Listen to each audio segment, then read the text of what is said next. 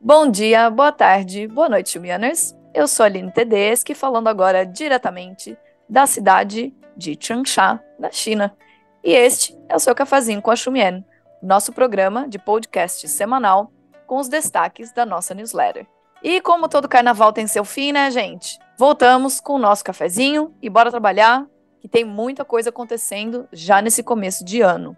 Lembrando que toda quarta-feira tem newsletter nova e de graça, hein? Na caixa de entrada, com uma curadoria de notícias de China, análises e dicas culturais. Por sinal, considere contribuir com a gente. Qualquer valor já nos ajuda. Basta nos apoiar através do Substack, a plataforma de envio das newsletters.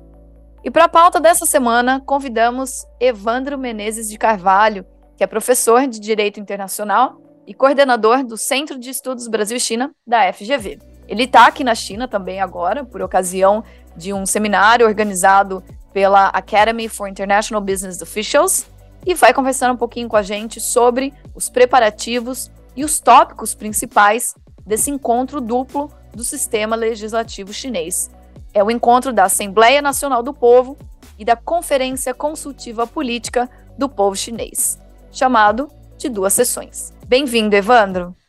Obrigado, Aline, pelo convite. É um prazer poder conversar com você e estar aqui já nesse podcast bastante conhecido das pessoas interessadas em China. Muito obrigada, a gente que agradece, Evandro. Bom, gente, bora conversar sobre a importância das duas sessões esse ano? Então, prepara o seu café e vem com a gente. Para contextualizar o momento de política doméstica em que ocorrem as duas sessões, eu vou voltar uns dias atrás. Entre os dias 26 e 28 de fevereiro, também teve outra reunião muito importante aqui na China. Foi a segunda plenária do Comitê Central do Politburo.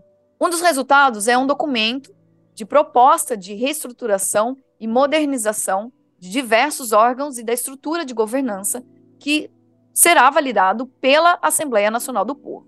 Um dos pontos levantados pela Neitsan, numa análise da linguagem utilizada nesse documento, apontou que houve uma mudança de tom em comparação com o relatório do 20 Congresso Nacional do Partido, que aconteceu no ano passado. Enquanto no relatório do Congresso Nacional do Partido, os termos grave e complexo, em chinês Yanjun Fuza, descreviam tendências no cenário internacional, ou Guoji Xingzhi. Nesse último documento, os mesmos termos foram usados para descrever o ambiente internacional, Guoji Huanjing, indicando mais ou menos que aquela tendência acabou se concretizando. Naquela semana também, o governo chinês divulgou o, vamos dizer, documento número um, que lista as prioridades para esse ano de 2023. A revitalização rural, tendo em vista a preocupação né, com as crises de abastecimento alimentar, é uma dessas prioridades, por exemplo. Inclusive, no ano passado, o foco foi segurança alimentar e desenvolvimento rural. Agora, Evandro, para a gente começar aqui então esse papo, eu peço, por favor, para que você faça assim, mais ou menos um resumo breve sobre o que será debatido, né, o que está sendo debatido na ocasião é, das duas sessões, e ser e como o cenário internacional é, pode interferir nos tópicos tratados ali na esfera doméstica. Aline, é, bom, pelo que estamos acompanhando, né, nos resultados nas duas sessões, está acontecendo o esperado, né, uma preocupação muito grande com a economia doméstica, né, com a geração de empregos, é, o, o, a preocupação de não haver retrocessos dos ganhos obtidos até agora, a preocupação com relação ao crescimento chinês, ao PIB, né? Então, o relatório de trabalho do governo, apresentado pelo primeiro-ministro Li Keqiang, que já está dando adeus aí à função né, de primeiro-ministro, é, apresentou o, o, o, resultado né, do trabalho dos últimos cinco anos, então é, deixou claro né, esse PIB chinês próximo de 18 trilhões de dólares, né, comparando aí com os Estados Unidos, os Estados Unidos têm 25 trilhões, uma, uma, uma média de crescimento do, do de, de, trabalho, né, de criação de, de empregos né, na faixa de 12 milhões de empregos anuais, isso é importantíssimo, né, porque você tem uma, uma média de 10 milhões, eu acho, de alunos que se formam por ano, né, então há uma expectativa grande dos jovens em relação a isso, é, a, o resultado de ter retirado 100 milhões de pessoas da, da, extrema pobreza nas zonas rurais. Então, isso foi o relatório em relação aos últimos cinco anos, né? E o que, que a gente vê, a preocupação para frente, né, sobretudo esse ano 2023, é, é, a meta do crescimento em 5%, isso inclusive está próximo também do que o próprio FMI também previu para este ano, né, na China, um crescimento de 5%, uma taxa de inflação em torno de 3%, a manutenção de 12 milhões de empregos anuais, uma taxa de desemprego em torno de 5,5%, enfim. Mas é, há muito trabalho pela frente. O que eu tenho percebido aqui, até conversando né, com algumas pessoas, é, que há uma preocupação com relação a um certo aumento do custo de vida na, na, na, nos grandes centros, né? E o governo, é, pelo que eu tenho notado, né, está investindo mais, voltando a investir em infraestrutura, né, até em enfim, construção de estradas, para gerar justamente as oportunidades. Quer dizer, o Estado entrando em cena com alguma força para poder gerar resultados do ponto de vista de geração de empregos, é, contando que daqui a uns três anos, mais ou menos, quando a economia começar novamente a, a ganhar um pouco mais de, de, vamos dizer assim, de uma certa previsibilidade de crescimento, essa fase mais conturbada da, da pandemia e desse, dessa relação difícil com os Estados Unidos, é, eventualmente ela não vai passar, né, mas ela ficar mais controlada, aí essa é, é, o, os empregos né, possam ser gerados pela iniciativa privada. Inclusive, o próprio governo também quer aumentar né, essa participação é, das empresas privadas na geração é, de empregos, porque precisa dar empregos a esses jovens, além dos problemas demográficos. Né? Então, veja, em suma, né, é, é uma agenda muito doméstica do, do ponto de vista, né, do, sempre foi, na verdade, as duas sessões, né? Ela sempre, obviamente, ela interessava ao mundo, porque se a economia da China vai bem, muitos países vão também vai ter um impacto positivo em muitas economias. É, hoje se discute o quanto né, essa retomada da economia chinesa vai repercutir positivamente na economia global. Isso é uma outra discussão, mas claramente há uma preocupação interna muito grande, é, há um, uma certa preocupação da população em relação aos rumos da economia. Então, acho que o, essas duas sessões foi uma forma de tentar transmitir uma mensagem muito clara por parte do governo né, de que eles estão muito atentos a isso, né? A ver como será este ano e os próximos dois, três anos. Ótimo, Evandro, obrigada.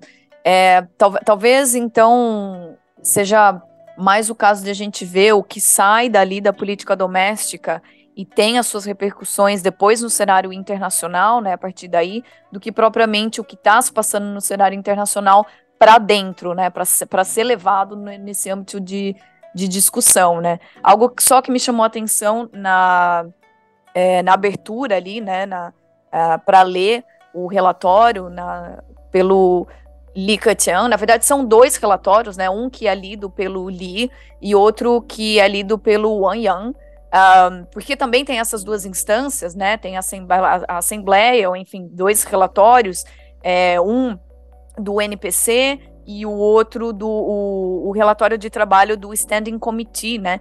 Então tem, vamos dizer assim, duas instâncias para a gente ver. Algo que me chamou a atenção foi também, por exemplo, o que pode responder com um cenário é um pouco mais espinhoso, vamos dizer assim, é o aumento é, de, de investimento no setor militar, talvez. Outra coisa que me chamou a atenção também é, foi chamar a atenção para o sul da China, para a parte sul, ou para as áreas é, de desenvolvimento, né, para essa no, essas novas iniciativas de desenvolvimento e de infraestrutura também, como é o caso da Grande Bahia, né, o Greater Bay Area, que também envolve Macau e Hong Kong. Então, o, o governo ele atua dando suporte e, super, e fazendo supervisão, né, dois S's, suporte e supervisão, é, para que tenha a infraestrutura necessária para que os negócios voltem a florescer, né? Então, por exemplo, a questão é contribuir com infraestrutura para que você possa fazer uma reunião à tarde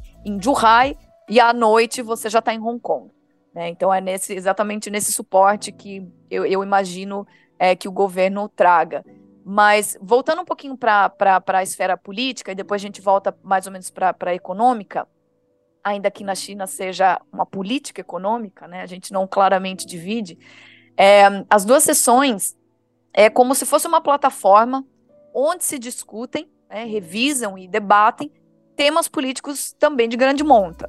E muitas pessoas é, no Brasil ainda se confundem em como se dá, ou, ou mesmo se acontece, se se dá, a participação popular nessas instâncias de articulação política na China, né? A Assembleia Nacional do Povo tem de fato o poder de fiscalizar esse poder executivo ou as decisões que saíram ali né, no ano passado do Congresso Nacional do Partido já mais ou menos estão definidas e nesse aspecto elas só são legitimadas, vamos dizer assim. É, e há limites para essa fiscalização, né, em esferas, por exemplo, como a indicação dos nomes de lideranças é, dos órgãos governamentais. Há realmente a Assembleia é, Nacional do Povo, ela pode deslegitimar alguma indicação que tenha sido feita lá no âmbito do Congresso Nacional do Povo.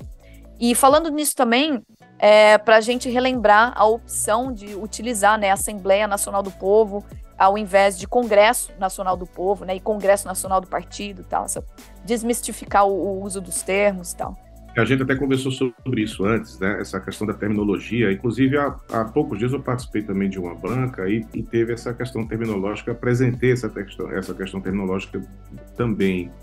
É porque, falando disso rapidamente, né? O que eu tenho procurado fazer sempre, é, pelo menos quando eu escrevo, eu olho como, tá se, como estão sendo traduzidas né, essas expressões chinesas dos órgãos chineses pelas editoras chinesas quando publicam ah, em português, né?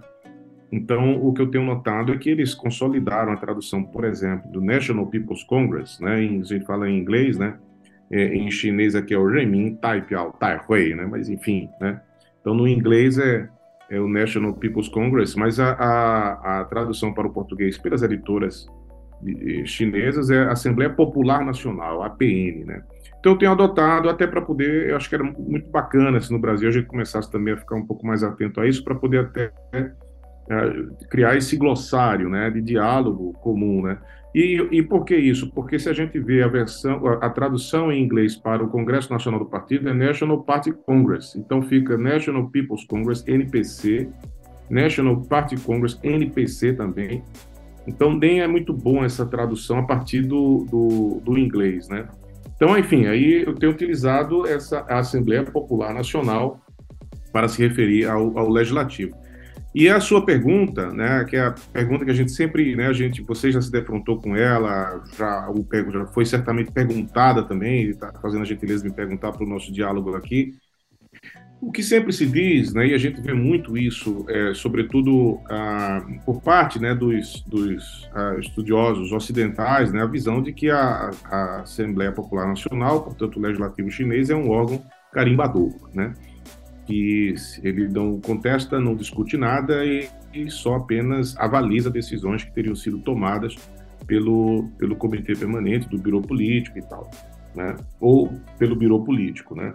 Aí é preciso a gente olhar um pouco mais, é, entender um pouco mais como é que é a dinâmica né, política chinesa e institucional. Né? Então, o que acontece? Esse, vamos, vamos pensar a partir de agora, né, dessas duas sessões. Então, vai ter os, os deputados foram escolhidos para a primeira sessão, acho que uns dois meses atrás, né, em torno de 3 mil deputados e deputadas, representantes. É, vamos pensar daqui para frente, para poder a gente entender um pouquinho. É, vai ter a discussão do relatório, né, este, do, do, que vai ser o próximo ano legislativo, que se inicia agora. Né? Encerrada a, a sessão, esta primeira sessão da Assembleia Popular Nacional, o que é que vai acontecer? Quem vai funcionar representando a APN, a Assembleia Popular Nacional, será o Comitê Permanente da Assembleia Popular Nacional, cujo presidente é um membro ali do, do Comitê Permanente do Biro Político, um dos sete, né? É, então, ele, é, é, é como se é, a qualquer questão que seja, por exemplo, interpretação de uma norma, de um, um código, norma do Código Penal, o processo vai passa para o Comitê Permanente da Assembleia Popular Nacional. E os outros representantes, e esse é um ponto importante, Aline, eles irão integrar diversos comitês. Então, vai ter comitê de educação, comitê de finanças, comitê é, sobre questões é, de assistência social, comitê de relações exteriores, né? e vão trabalhar ao longo do ano dentro desses comitês. Quer dizer, fazendo uma comparação apenas é, didático, assim, mas obviamente não, tem, não são similares do ponto de vista de funcionamento, a gente tem nas, na Câmara do Deputado e no Senado as comissões, a Comissão de Constituição e Justiça, né, a Comissão de Defesa Nacional, né, e Relações Exteriores, os deputados fazem parte dessas comissões, né?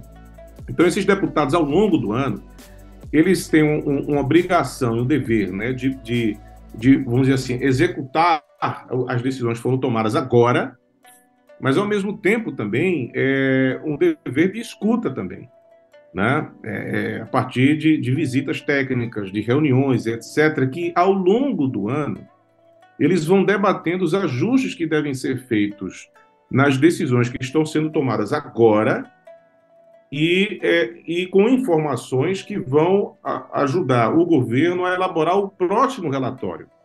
Então, na verdade, o que eu quero dizer é o seguinte: a discussão sobre o conteúdo do relatório se dá neste processo, né, onde há uma, uma, uma participação maior ou menor, mas há canais, né, é, não sei dizer se os 3 mil são muito ativos, né, mas a gente sabe que existem os interesses políticos, né, as disputas políticas de bastidor entre, dentro do próprio Partido Comunista, né, e se dá através deste, destes canais, sobretudo quando a gente pensa nesse nível maior né, é, de representação. Né?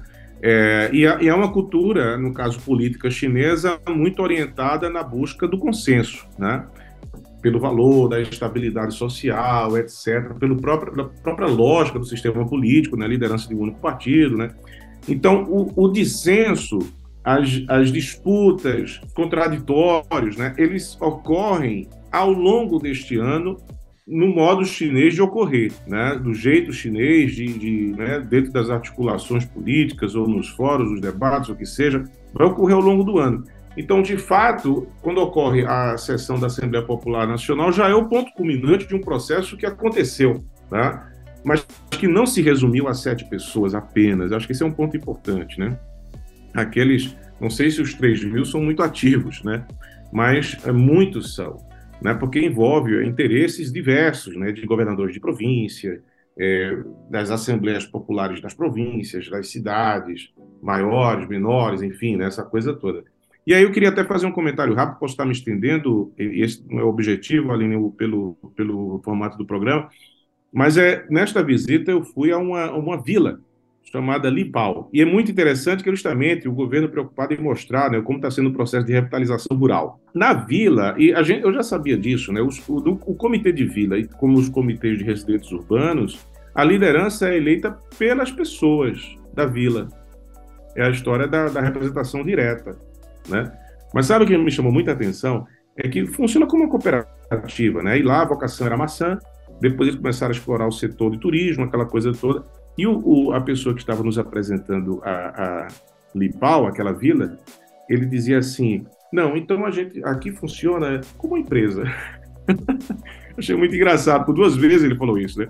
Quer dizer, a dinâmica da vila e a escolha do líder e a questão da produção da maçã, aqui é uma lógica, uma lógica de empresa, né? E, e, então é engraçado que na base, além de ter essa escolha, né, é, vamos dizer assim, da liderança por parte das, da, dos próprios moradores, você tem uma lógica de produção e de organização, é, vamos dizer assim, tipicamente empresarial. A, a, são as contradições. Então é como se embaixo tivesse uma dinâmica muito interessante dos moradores que estão ali naquele dia a dia, né? E em cima já é uma outra dinâmica, talvez com ritos e formalidades e, e um certo de, de código de linguagem que só quem é né, do Partido Comunista e representantes sabe muito bem como jogar esse grande jogo.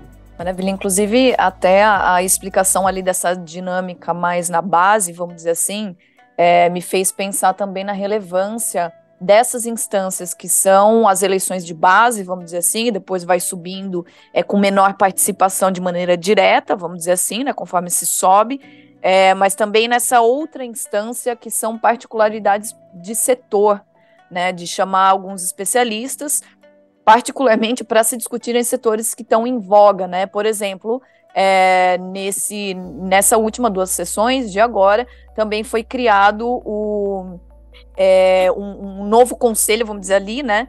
Nessa, nessa esfera do Congresso Consultivo, que é o do recursos ambientais, né? E também chamaram é, muitos especialistas da área de saúde, quase como que um reconhecimento do trabalho feito durante aí da pandemia, se, se podemos dizer dessa maneira, né? Mas também é, se atentando para outros é, outras ocasiões em que isso possa ocorrer, né? Abrindo assim, é, vamos dizer assim, os olhos para essas áreas é, que é, tem sido trazida para discussão, né? Vamos para o nosso último ponto de pauta, então, Evandro. Nas duas sessões, também é discutido o Plano Nacional de Desenvolvimento Econômico e Social, né? Um ponto que também você trouxe ali no, no começo, é, e também questões financeiras a nível governamental. O esperado é que o relatório das duas sessões indique a, as medidas que vão impulsionar mais ou menos a confiança da economia chinesa, tanto para os consumidores é, investidores internos quanto para o mercado internacional. Também via com cautela né, o crescimento do PIB, é, como é que ia ser o repasse de, de preços ao consumidor, investimentos né, em consumo, ou continua investimento em infraestrutura e por aí vai.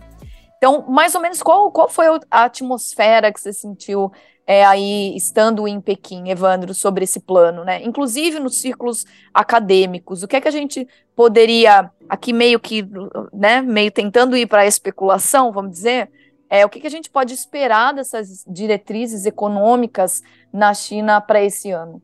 Olha, o que eu tenho notado, claro, é, é um assunto de uma amplitude né, extraordinária, né? Mas eu tenho notado o seguinte: esses temas da economia digital estão ganhando muita atração aqui né, o desenvolvimento do e-commerce, cross-border e-commerce, né? É isso é, é, é, e a legislação em cima disso também, né? Está ganhando muita é muita importância, né? O uso de tecnologia e essas relações a partir da, da, é, da do e-commerce, né? É, inclusive aí o objetivo era do Jack Ma ter lançado, né? Que em 72 horas o produto poderia chegar em qualquer lugar do mundo, né? Então envolve logística, infraestrutura, envolve tanta coisa, né? É, e, e, são várias empresas, né? A questão mesmo da warehouse, né? Esses depósitos com muita tecnologia também. É impressionante isso, a estrutura que eles têm. Um outro ponto são as zonas de livre comércio, né? Aquelas zonas piloto. É, e, eu, e, mais uma vez, acho que é legal contar, né? Pela experiência, às vezes é interessante isso. Aí fomos a Hainan e na, na capital Haikou visitar exatamente a, a, a Free Trade Zone, né, de Haikou, né? E o objetivo do governo é, na verdade, transformar Hainan, toda ela, né, uma zona de livre comércio, permitindo, hoje em dia, são 59 países que nem precisa de visto de ir para lá, ficando lá, né? E tem o maior duty free do mundo. Então, assim, ele é, é, é, agora, a minha impressão é que é como se tivesse uma retomada ainda, tá? Depois da pandemia. Inclusive, esse grupo que veio agora, que eu participo, é o primeiro depois dos três anos de pandemia, né? É, então, ainda tive uma certa sensação que a coisa ainda não pegou, né? Vamos dizer assim, o, o carro não pegou no trampo ali, não está andando em velocidade, né? Mas é, a sensação é que ele vai entrar nos trilhos, já começou a rodar e daqui a pouco vai começar a ganhar um pouquinho mais de velocidade. A infraestrutura está sendo toda feita, inclusive para o estímulo do comércio, da importação, né? Os dados, né, da feira de importação aumenta sempre. Né? Então, esses números chineses são sempre números muito positivos. Mas eu só queria salientar isso. Acho que essa questão do livre comércio, aquela grande Bahia que você mencionou, é um ponto importante. Até tem ali também outra zona de Hanxin, né, voltada para a América Latina, um outro exemplo também, que mistura cidades inteligentes. Né? A própria construção da própria zona já é outros projetos pilotos de cidades inteligentes em cima disso. Né? E uma política que eles vão tentar fazer mais agressiva de atração de investimento externo. E por isso que eu estou falando dessas zonas, né? porque eles querem atrair, simplificando taxa. Você tem uma ideia, o imposto para a empresa aqui na China é de 25%, nessas zonas cai para 15%. Se a empresa processar o produto, 30% do processamento for nessa zona, cai mais ainda os impostos, né? Então a ideia é fazer até o processamento aqui, depois a distribuição, né? É, até para fazer frente a, ao custo né, da mão de obra que começa a, a subir. Algumas empresas vão para Vietnã, vão para Tailândia e tal, e a China está tentando reter isto. Né? É, então, eu, eu, vejo a população, me parece que ela percebe essas movimentações, ela ainda está olhando com muita atenção. Acho que a política Covid-0 é, é recente, acabou há pouco tempo, né? A gente percebe, né? A, e você está aqui na China, percebe que de fato os restaurantes estão cheios, estão voltando, né? A vida está retomando o seu curso normal, mas a, a, essa interação com os estrangeiros ela ainda está no seu começo, aquela interação que a gente conhece, né, de vindas, de, Mas acho que há uma percepção que isso vai mudar um pouco também, né, em função desse contexto internacional. Então, a, as informações do, das duas sessões são aquelas que a gente mencionou: um crescimento de 5%, de manter os 12 milhões de, de, empregos anuais, mas é aquela história: vai manter, mas é o governo imprimindo dinheiro, investindo novamente em infraestrutura, na, apostando que lá na frente esse investimento de agora favoreça né, uma expansão, vamos dizer assim, da, da, das iniciativas privadas, até porque precisa disso para criar empregos para os jovens. Né? É, esse é um ponto importante. Né?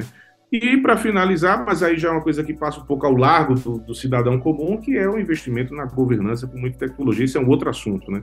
Então, acho que para o cidadão chinês há uma percepção de que as coisas estão um pouquinho caras, está é, tá vendo que o governo está reagindo, mas é, estão um, um pouco receosos. Né?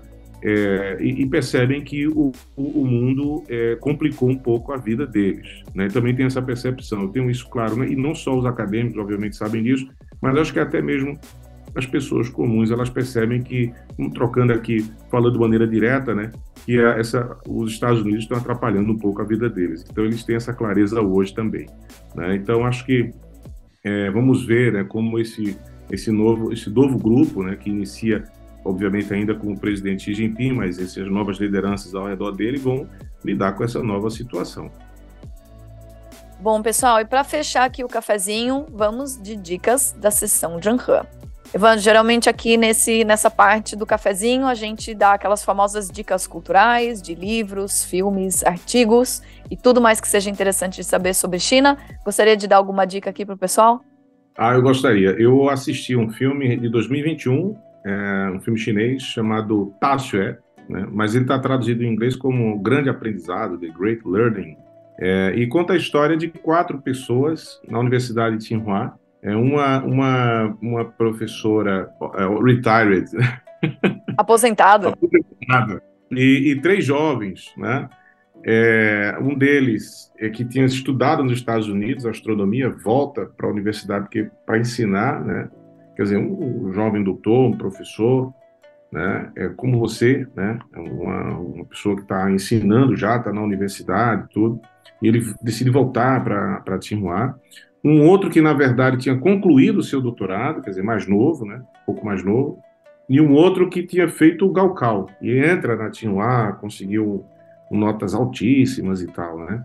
Então, a, a, a, é, o filme é sobre essas quatro pessoas. É muito interessante, porque a gente vê, no caso do jovem que faz o Calcal, né, a tensão dele, né, a família, a preocupação, é, a conversa dele com os amigos, as notas que os amigos tiraram, enfim, quando recebe a notícia, né, a, a mãe, né, a reação dele e já os primeiros dias de aula também dele, né, isso é muito interessante o do chinês, que, que no caso me chamou muita atenção, o que terminou o seu PhD, e aí ele vai participar de feiras de recrutamento. É muito engraçado que ele passa por uma sala, eu não quero dar spoiler, mas vou parar aqui. Aí ele tem uma sala cheia de gente, ele, aquela ali é de Xangai, todo mundo quer ir para lá. E o drama dele é porque ele queria ir para uma, uma. Esqueci a cidade, mas não sei se é pelo lado de Rebei, mas o rural, uma zona rural, né? E era um dilema, porque a família dele não estava vendo isso como uma coisa legal, e ele estava preocupado que a namorada ia pensar disso. A conversa, a reunião com os professores aposentados, né? É, a universidade tendo toda uma atenção. Só que é assim, olha, a reunião com os professores, ex-professores da Tsinghua, aposentados, era assim, um de 91, outro de 92 anos, outro de, né, e eles contando as experiências. Então eu achei muito bacana isso, porque para mim também, eu confesso, foi bom de ver, sabe? Às vezes eu fico tão desiludido com a situação do ensino no Brasil, essas crises todas.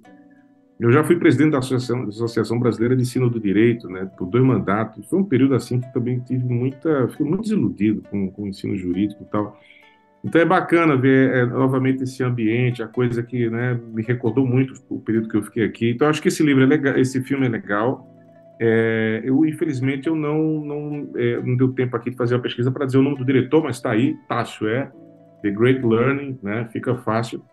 Um livro que eu comprei agora, foi até recentemente, né? Ainda não li, mas é, eu já vi que parece que já tem uma versão aí filmada desse livro por Zhang Yimou, né? Esse, esse, esse aqui que é o Po né? O, do, o autor é, é Yu, Yu Hua, eu comprei esse livro em chinês mesmo, né? eu sempre fico, eu, eu gosto de tentar, na verdade, bom, os livros que eu leio em chinês, eu confesso, são livros, é, romances simples de cotidiano, né? Esses aí eu consigo, eu curto, obviamente sempre aprende muita coisa, né? Mas fui convencido é, pelo organizador aqui do, do desse, seminário a comprar este livro aqui. Esse autor, é, esse livro está célebre aqui. Parece que esse livro foi banido do passado, agora está aqui. Se comprei numa livraria aqui na China. É, e se dá justamente no período ali é, da República da China, né? Antes da República Popular da China. Eu gosto muito de ler as coisas desse período, porque é um período de transição, né? De muita uma transição da China que ainda era dinastia Qin, mas não era mais que era república, mas ao mesmo tempo ainda não era também, né? Então era todo um processo, mas é, da mudança é, é, da vida é, de, de, um, de um filho, né? É, é, se, se, eu entendi bem, né? A, a, eu estava até também procurando, né? A, a, explicação que que, a, que eu recebi aqui do, do, do que eu, os comentários do livro são elogiosos, não fala da obra mesmo, né? É do autor, né? Desse desse clássico da literatura chinesa, né? Mas é, é, é, um romance que retrata a transformação de, de um homem que, que, ele era um filho quando era criança era mimado, né, pelo seu pai que era um proprietário de terras e se torna um camponês, né, um, um, então essa essa é a ideia, né, e um camponês de bom coração e tal, não sei o quê. Enfim, então é, fica a dica. E uma terceira ali para terminar, mas aí é só porque eu não posso deixar de falar do grande amigo Coco Jao, cantor de jazz, né? Eu gosto muito é um grande amigo. Vi que você colocou até né, num dos seus posts aí de stories, né, uma música dele. É, vale a pena escutá-lo. A canção que ele gravou junto com o Zé Renato, né, uma canção que o Zé Renato fez, escreveu para gravar com o Coco. É uma letra que ele escreveu junto com Pedro Luiz. E é muito interessante essa história porque eu conversava com o Zé Renato e dizia: Zé, faz alguma coisa relacionada à Rota da Seda. E ele ficava doido lá, não entendia a minha viagem, né? e eu ficava contando um monte de coisa lá, enlouquecendo a cabeça do Zé Renato, e ele senta com o Pedro Luiz, faz a música Sutil Cintilar, que é uma letra linda, né? E depois o Coco traduz, o processo de tradução foi outra uma outra epopeia, né? Contou com a participação da Iliuan me ajudando. Na verdade, a tradução não foi feita por nós, né? A gente, a difícil foi traduzir a letra poética do Zé Renato e do Pedro Luiz para poder o Coco já entender o que é que se trata. Não é porque ele ia cantar aquela tradução. E depois ele fez a letra dele, né? Mas era super difícil. Mas enfim, ficou uma canção bonita. Então é uma sugestão de um, de um filme, um livro e uma música para quem está aqui nos escutando. Boa, já completou a dicas da sessão de Anhan aqui, já fica um de cada para o pessoal escolher, né? Quem sabe o livro, se ele não for disponibilizado depois em português, a gente pode trazer para o Clube do Livro de Literatura Chinesa da Xumien também. A gente traz os livros, já reorganizando aqui para esse ano a lista. Então, fica a dica para o pessoal que se interessar, se tiver a tradução, a gente já coloca aí na agenda também. É, a música, de fato, eu também gosto muito. É, obviamente, fácil de ser encontrada no YouTube, tá? Só colocar lá Sutil Cintilar, do Coco Jao e do Renato, para vocês ouvirem uma baladinha um pouco bossa, bem suave e também com, com, com a letra, que imagino foi um grande exercício mental. E desculpe te interromper, porque eu podia deixar de dizer isso que o Zé Renato, com um, um, um álbum recente que ele gravou com outros músicos, recebeu o Grammy, tá? Agora, este ano. Então foi agraciado com o Grammy, né? Então vale a pena também, né? A gente é, valorizar o Zé Renato, né? Isso aí, isso aí. Principalmente nessa interlocução, né? Fica aí a dica, gente. Vai para sua cafeteria, pega um final de tarde, que foi exatamente o que eu fiz lá, postando no Stories, e coloca o Sutil Cintilar lá para prestigiar as parcerias, né? Que estão sendo feitas. Evandro, muito obrigada pela participação, obrigada pela contribuição, por dar esse tempinho aí para gente durante né, o período que está, enfim, muita coisa acontecendo, tem o, congresso e tem, enfim, né, jantares e almoços e tal, e arranjar um tempinho aqui para trocar essa ideia aqui comigo. Muito obrigada. Eu que agradeço, Aline, é sempre bom, né? E eu acompanho você, você está tendo diversas intervenções extraordinárias na, na mídia brasileira também sobre diversos assuntos. Foi um prazer poder estar aqui conversando contigo. Imagina, eu que agradeço. Daqui para frente só se for de madrugada, né, gente? E por hoje é isso, minha gente. Esse foi o seu Cafezinho com a Chumien, com redação de Bruno Guimarães, Júlia Rosa, Mariana Marcondes, Talita Fernandes, adaptado por mim, com produção de Bruna Pinheiro. E lembrando, hein, você pode acompanhar mais notícias sobre China nas nossas redes sociais, além de, claro, assinar nossa newsletter semanal em www.chumien.com.br. Eu sou a Aline Tedeschi, foi um prazer estar aqui com vocês. Até mais e a gente se ouve por aí.